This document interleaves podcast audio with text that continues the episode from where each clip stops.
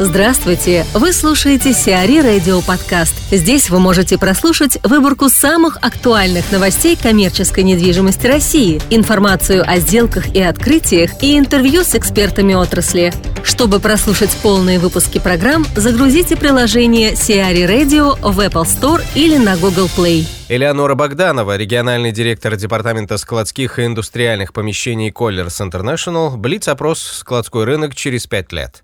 Наверное, это довольно далеко смотреть в пятилетнюю перспективу. Тем не менее, я остаюсь в твердой уверенности, что популярны будут оба типа продукта. Всегда есть клиент на стандартное качественное здание, которое соответствует среднему типовому запросу. И всегда есть клиент на нечто необычное, на build to suit, а, нечто заточенное под конкретного заказчика, под конкретные цели.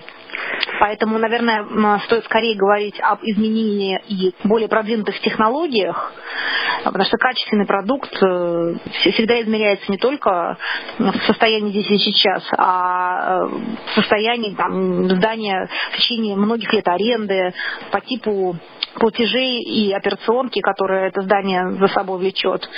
Это и внедрение дальнейшее каких-то новых технологий, которые позволяют снижать расходы по коммунальным платежам по отоплению, по освещению и там, так далее.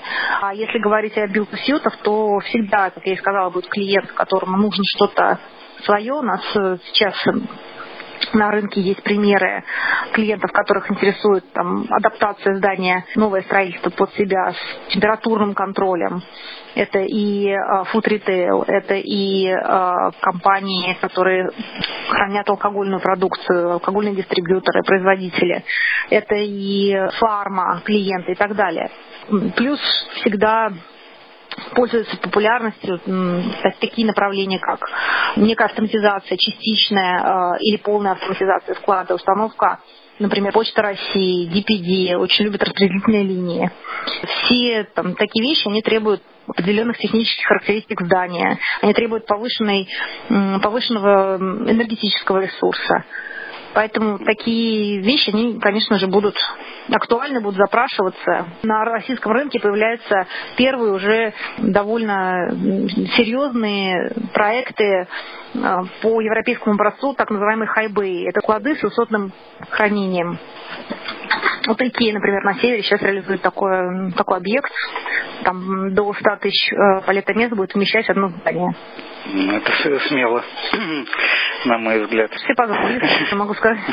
Всегда есть какие-то первопроходцы, которые действительно там э, реализуют некие проекты а, ранее в России не существовавшие, да, и потом, по их примеру, если он положителен, идут уже остальные. Ну, то есть, по, допустим, если смотреть по площади, то вы считаете, что через пять лет э, все-таки больше будет э, build to suit? Ну, я бы не сказала, что это будет там 90 на 10. Все равно всегда будет клиент, которым есть что хранить в стандартной складской коробке. И, наверное, вот это вот э, количество build to suit к стандартному зданию будет зависеть во многом от вакантности помните, как мы там в 2010, 2011, 2012 годах мы имели очень низкие показатели по вакантности, то есть там не более 1-2%. Конечно, тогда клиент, выходя на рынок, не получал готовых к въезду стандартных э, площадей он э, должен был заказывать и здание ждать. Соответственно, это здание строилось под него, он мог уже носить некие изменения. Был временной период, когда действительно в ходу э, и более распространены были объекты в формате, в формате build to suit. А вот сейчас, например, рынок, наоборот, накренился в другую сторону, в сторону стандартной аренды с адаптацией, потому что так много на рынке свободных площадей, где там, ты можешь получить э, гибкие коммерческие условия и там, интересно привлекательную ставку, и масса-масса-масса других каких-то со стороны девелопера плюшек, нет смысла э, действительно там долго ждать идеального здания, когда ты можешь здесь и сейчас за хорошие деньги арендовать довольно качественную площадь. А как-то спрос по нарезке изменится, ну и, соответственно, предложение тоже, или все останется примерно так же? Э, слушайте, ну пока что у нас стандартный шаг колонна э, класса А позволяет делить его на минимум там 2, 2 с чем-то тысячи квадратных метров, что довольно небольшой блок. получается довольно глубокий, там не так много ворот. Я думаю, что минимальный чек на рынке будет от 50 тысяч именно в проектах класса А, угу. нацеленных на крупных ритейлеров, на крупных клиентов, крупного арендатора. Поэтому мне кажется, что через пять лет еще мельчить нам не придется. А основной заказчик изменится или это будет все то же, что и сейчас в принципе? Слушайте, ну крупный ритейл должен наконец когда-то наесться, да, или по крайней мере там замедлить свою экспансию, если говорить о московском регионе. Я думаю, что региональные программы будут продолжаться, и они будут длиться не только пять лет, а еще и дольше у наших э, продуктовых ритейлеров, ритейлеров в принципе. Я думаю, что там помимо городов-миллионников там первой линии, да, крупнейших, небольшие РЦ будут открываться и в более мелких, мелких городах, потому что мы все идем за клиентом, мы все идем за потребителем, ритейлеры в том числе. И все будут стараться приходить все ближе и ближе к конечному потребителю, к своему клиенту. А вот если говорить по Московской области, ну, уже на сегодня видно, что крупный ритейл, скажем так, уже свои основные РЦ, основные логистические хабы открыл, еще там буквально в ближайшие несколько лет, мы думаем, мы услышим еще несколько крупных сделок, а дальше э, речь будет не о, об открытии новых РЦ, а скорее небольших расширениях и, или переездах, например, из более старого здания в более новое.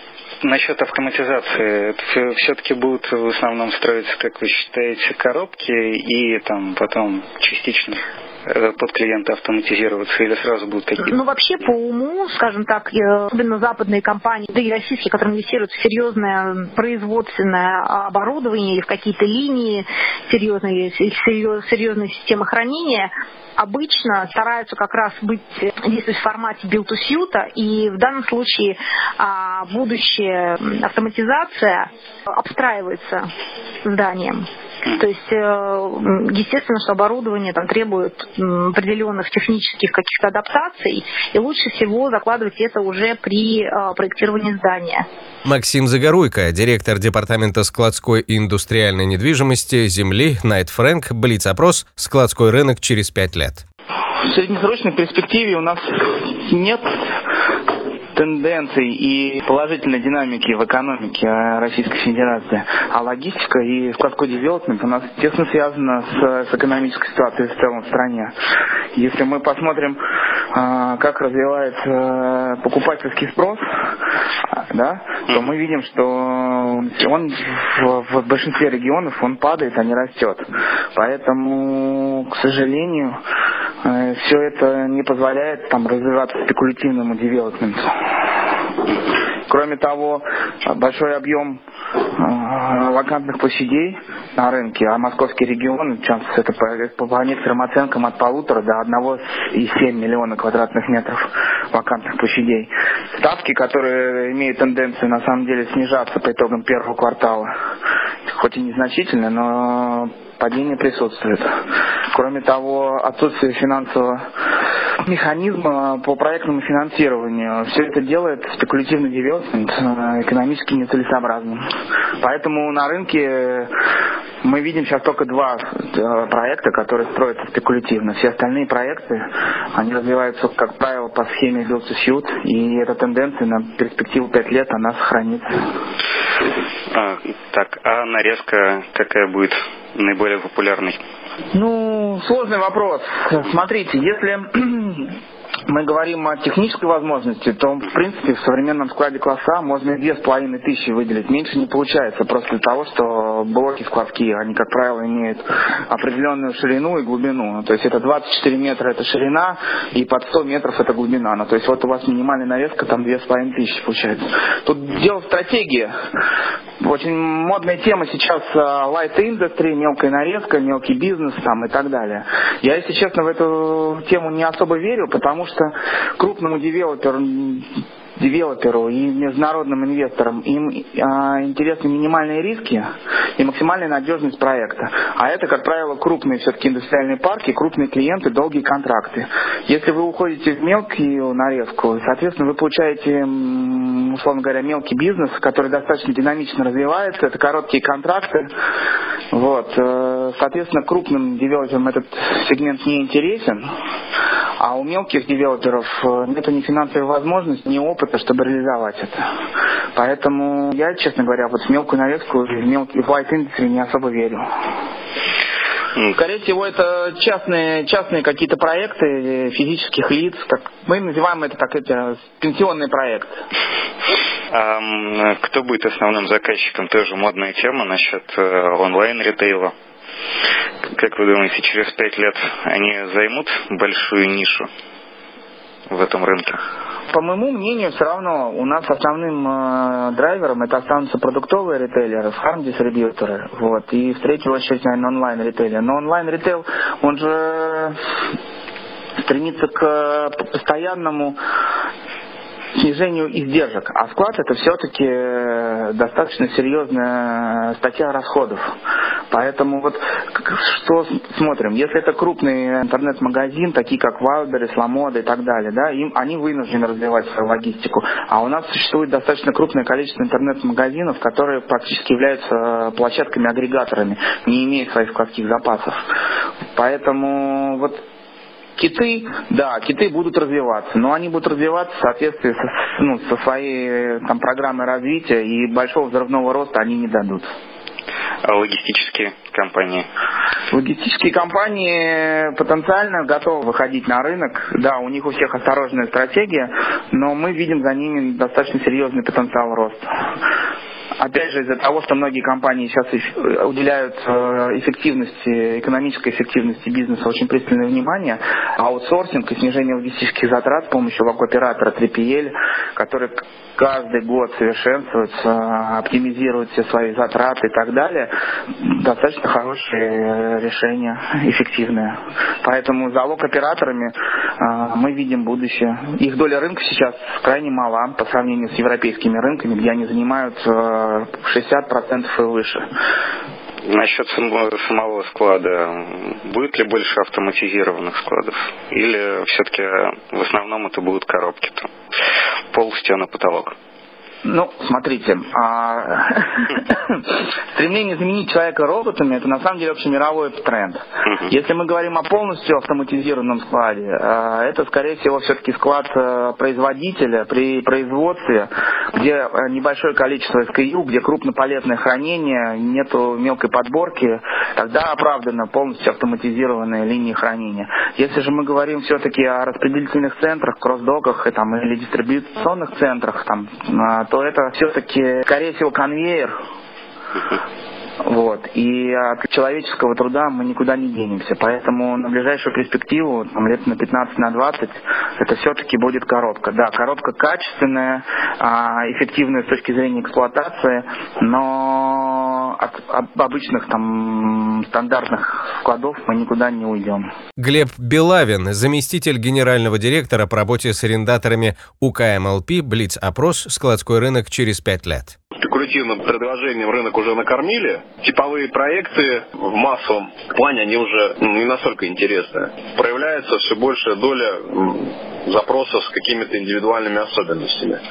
И поэтому эта доля, она, ну, во-первых, она просто появилась, во-вторых, она начала увеличиваться. Какой объем рынка она займет через пять лет, я не готов сказать. Я понимаю, что больше, чем сейчас, наверное, да. Как-нибудь изменится запросы по нарезке? Будут прежние размеры в основном? Или вы видите какие-то перспективы для того, чтобы она менялась там в сторону увеличения или уменьшения? Запросы не изменятся. Запросы сейчас существуют и на 500, и на 1000 метров, и на 20, и на 30 тысяч метров. Они как были, так и остаются. Вопрос, какой объем предложения будет готов рынок выдать. Недавно на конференции Light Industrial мы этот вопрос обсуждали. Появится ли массово такое предложение, оно будет опять же появляться так же, как и Build to Suit. То есть оно выйдет на рынок, и займет какую-то свою долю. Опять же, в каком объеме эта доля будет занята, не готов ответить, но она будет. Что касается э, самой структуры спроса, нет, она не изменится. Она была как и на небольшие помещения, так и на большие склады на 20, 30, 50 тысяч квадратов. Основной заказчик складов изменится или это будет по-прежнему в основном крупные ритейлеры, фармкомпании? Ну, фармкомпании, они не являются большим заказчиком. Мне кажется, что e-commerce все-таки э, увеличит свою долю присутствия. Я уже об этом говорил, и, скорее всего, этот сегмент ритейла, он существенно нарастит свою долю в ближайшие 2-3 года. Вячеслав Холопов, региональный директор и руководитель отдела складских и индустриальных помещений компании JLL, Блиц-опрос «Складской рынок через 5 лет». С моей точки зрения, объем строительства именно build-to-suit проектов, то есть под конкретного клиента, будет только возрастать. И а, на самом развитом рынке, на московском, мы прежде всего увидим увеличение доли именно такого строительства. Понятно, что будет еще идти замечательный, скажем так, определенный тренд, то есть когда более новые объекты будут появляться рядом с более старыми, определенные значения для клиентов будет иметь сколько объекту лет, насколько он эффективно использоваться может и так далее. Но все же, все же мы будем уходить в сторону билд-то В регионах через пять лет, скорее всего, в большинстве случаев мы увидим уже определенную базу складов построенную, но при этом э, именно строительство под ключ все равно начнет увеличивать свою долю. Если в Москве мы можем дойти процентов до, наверное, 60-70, то в регионах, наверное, все-таки это будет процентов 30-40. Что касается нарезки, то, наверное, нужно ожидать, что ключевые складские комплексы России все так же будут развиваться а, с нарезкой от 5000 метров, возможно, и в своих зданиях. В региональных центрах я рекомендую нарезку примерно от 2,5 от 3000 метров. И я думаю, что если новые проекты будут появляться с такой нарезкой, это будет не build-to-suit проекты, а спекулятивные, то их заполняемость ну, будет возрастать, и шансов на заполнение будет больше. Все-таки из того, что мы видим, а, наверное, можно говорить о том, что крупный дистрибуционный центр продолжит появляться именно рядом с большими городами, преимущественно с пятеркой традиционной, а все остальное будет развиваться по Э, площадям меньшего масштаба, меньше нарезки. Но все равно мы говорим о стандартном девелопменте с нарезкой от 3000 метров в регионах и от 5000 метров в московском регионе. Скорее всего, все-таки так. Основные заказчики все равно это торговые сети, причем крупнейшие в России, плюс зарубежные компании, которые, я надеюсь, через пять лет все-таки смогут больше активности проявлять на российском рынке. Но сказать о том, что мы поменяем сферу на логистику или на интернет-магазины, пока не могу. Не вижу таких э, предпосылок. Э, все равно основным потребителем останется ритейл, и, наверное, на второе место будет выходить логистика. Что касается автоматизации, что касается того, какого рода объекты будут строиться, я бы сказал, что и через пять лет мы увидим, что автоматизацией занимаются девелоперы только под конкретного клиента. То есть э, в основном склады будут строиться обычные спекулятивные, либо обычные, скажем так, будут строиться обычные коробки, как мы привыкли. А автоматизация будет происходить внутри Э, по требованию заказчика и по его спецификации. То есть мы увидим больше автоматизации легкой, это будут конвейеры, это будут э, решения, усиливающие, ускоряющие процесс подбора, уменьшающие количество ошибок, но мы не увидим большого количества полностью автоматизированных высотных складов. Это все-таки продукт абсолютно build to suit, абсолютно под клиента подходящий и настроенный на конкретную специализацию обработки конкретных грузов. Поэтому на самом деле автоматизация пойдет в массы, это имеет смысл, но опять же только для ускорения ускорения процессов на складе. Пока еще рабочая сила в России достаточно дешева для того, чтобы полностью уходить в автоматизированные решения всем компаниям. есть риск того, что это не даст дополнительного такого выигрыша компаниям, как хотелось бы. Поэтому до увеличения рабочей, э, стоимости рабочей силы в России, существенного увеличения, автоматизация пойдет только у тех компаний, которые действительно видят в этом определенную ценность для своих рабочих процессов. Сиари Радио. Эксклюзивные рубрики «За и против», «Ноу-хау», «Ремейк», «Новые форматы». Слушайте в полных выпусках программ в приложении Сиари Radio. Приложение доступно в Apple Store и на Google Play. Более подробная информация на сайте siari.ru slash radio.